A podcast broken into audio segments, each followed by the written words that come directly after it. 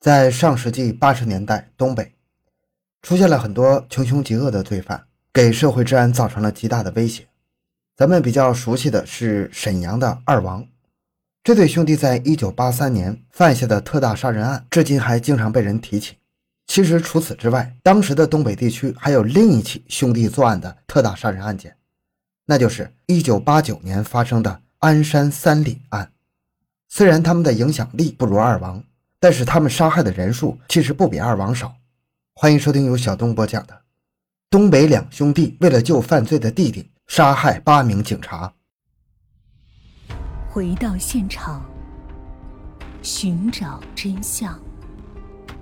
小东讲故事系列专辑由喜马拉雅独家播出。这起案件的主犯李世勇、李世博。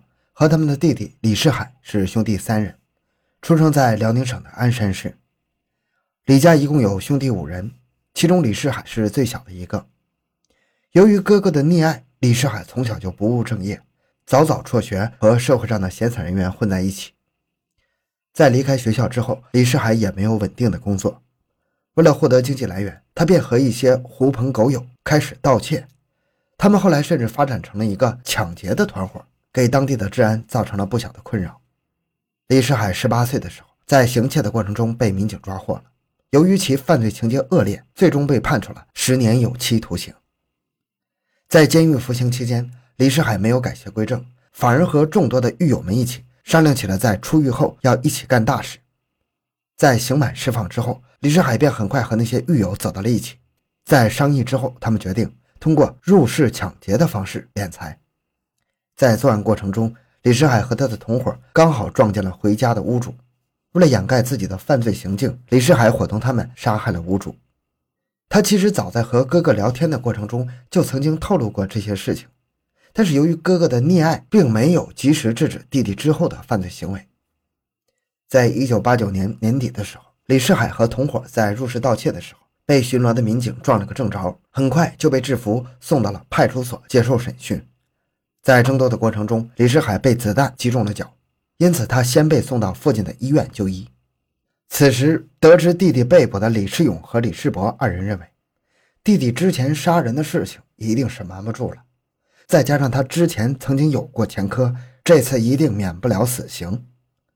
他们两个人从小就很溺爱李世海，事到如今，他们不愿眼睁睁地看到自己弟弟去死，于是两人便商议一同到医院营救李世海。当时在医院接受治疗的犯人是需要家属送饭的，李氏兄弟便决定趁这个机会救出弟弟。不过，对于李世海这样的重犯，警方一般会派两名警察看守，他们还会随身配枪。为此，两人特地将相熟的民警李福林骗到家中杀害，抢下了他的配枪。他们的营救计划也正式开始。在杀害了李福林的第二天傍晚，李世勇和李世博带着饭盒来到医院楼下。他们观察到两名民警在晚上六点左右会有一个人下楼打饭，而这正是他们采取行动的好机会。在看到其中一名民警下楼打饭之后，李世勇和李世博快步走上楼，进入了李世海的房间。他们发现此时只有民警肖太宗一个人在房间里，没有其他患者和家属。两人相视看了一眼，认为时机已到，于是，在放下饭盒离开的过程中，李世勇突然回头打开了房门，拔枪击中了肖太宗。肖太宗虽然被击中，但并没有被击中要害。就在他拿起配枪准备反击的一刹那，李世勇的第二发子弹又洞穿了他的身体，肖太宗顿时难以支持，倒在了血泊之中。之后，李世博拿着准备好的尖刀冲上前去，又在肖太宗的身上刺了几刀，将其残忍地杀害了。事后，李世博拿走了肖太宗的配枪，和李世勇一起带着李世海逃到了楼下。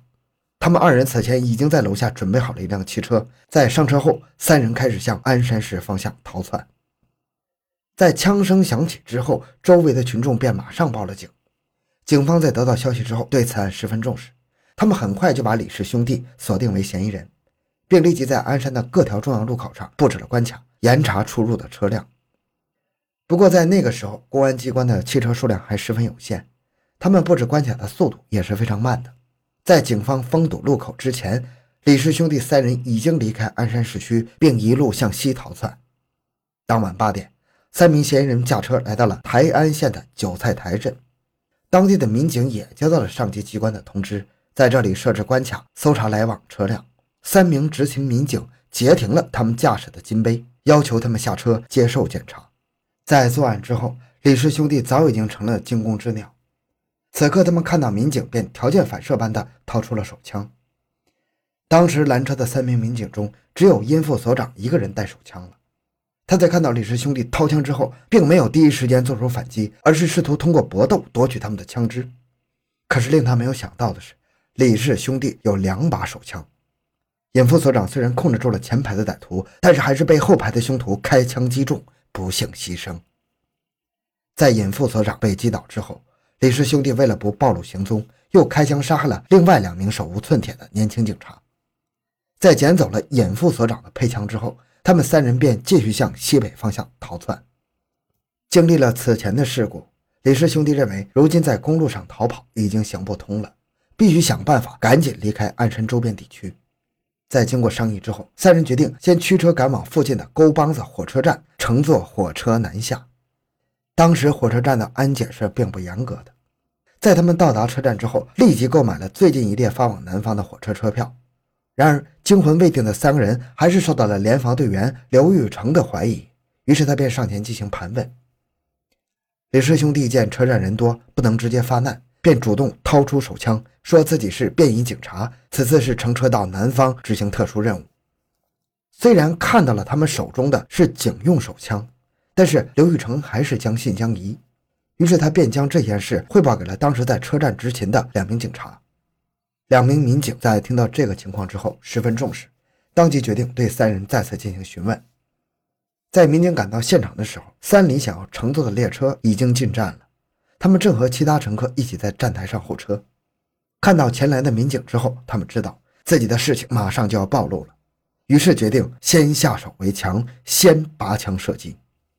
走在前面的民警准备不及，当即被射倒在地上。后面的同伴虽然是拔枪击伤了弟弟李世海，但是最后还是被李世勇射中两枪，不幸牺牲。而跟随他们前来的联防战士刘玉成，当时正和李世博滚打在一起，杀害两名民警的李世勇又仓促更换子弹，枪杀了刘玉成。此时，他们三人的身上已经背负了八条人命。在枪战过后，他们三个人已经不可能登上南下的列车了。他们最终跑出了车站。在路上劫持了一辆汽车，逼迫司机载着他们继续向北逃窜。在经过一夜的行驶之后，几人来到了北镇县鲍家乡桃源村大芦花风景区。李氏兄弟见这里地形复杂又人迹罕至，认定这是个不错的藏身之所，便让司机将车停在路边，然后押着他和一名乘客走到了山沟里。在路上，他们又撞见了一名村民，便用枪逼迫为自己带路。在不久之后。当地村民发现了停在路边的汽车，警觉的村民当即向公安机关报了警。鞍山警方认为这很有可能是李氏兄弟留下的，当即组织了所有干警前往那里搜捕。由于在之前的抓捕过程中已经牺牲了八位同志，指挥部门对于三里的战斗力有了清楚的认识。为了减少伤亡，提升抓捕的成功率，公安机关从当地的武警和解放部队中借调了几百人，将整个风景区包围了起来。在完成合围之后，警方派人向山谷中喊话，告诉李氏兄弟他们已经被包围了。李世勇等人在听到之后，立即对周围的局势进行了侦查。他们发现警方不是虚张声势，他们此时已经是插翅难逃了。这个时候，不知道为什么，他们突然良心发现，认为自己手中的三名人质和自己无冤无仇，没有必要拉着他们陪葬，便放他们离开了。警方在看到几名人质出来之后，立即上前询问李氏兄弟手中还有没有其他人质，在得到否定的答案之后，警方立即开始了对李氏兄弟的抓捕行动。此时的弟弟李世海依然不死心，甚至打算还击，然而不等开枪，就已经被军警的子弹射成了筛子。李世勇和李世博见弟弟已死，万念俱灰，便举起手枪对准了彼此，在绝望中，两人同时开枪，结束了生命。这起案件从发生到结束前后不超过一天，在警方的努力之下，三名恶徒终于付出了生命的代价。在抓捕过程中，有八名同志不幸牺牲，但是他们全都奋战到了生命的最后一刻。好，今天内容就到这里。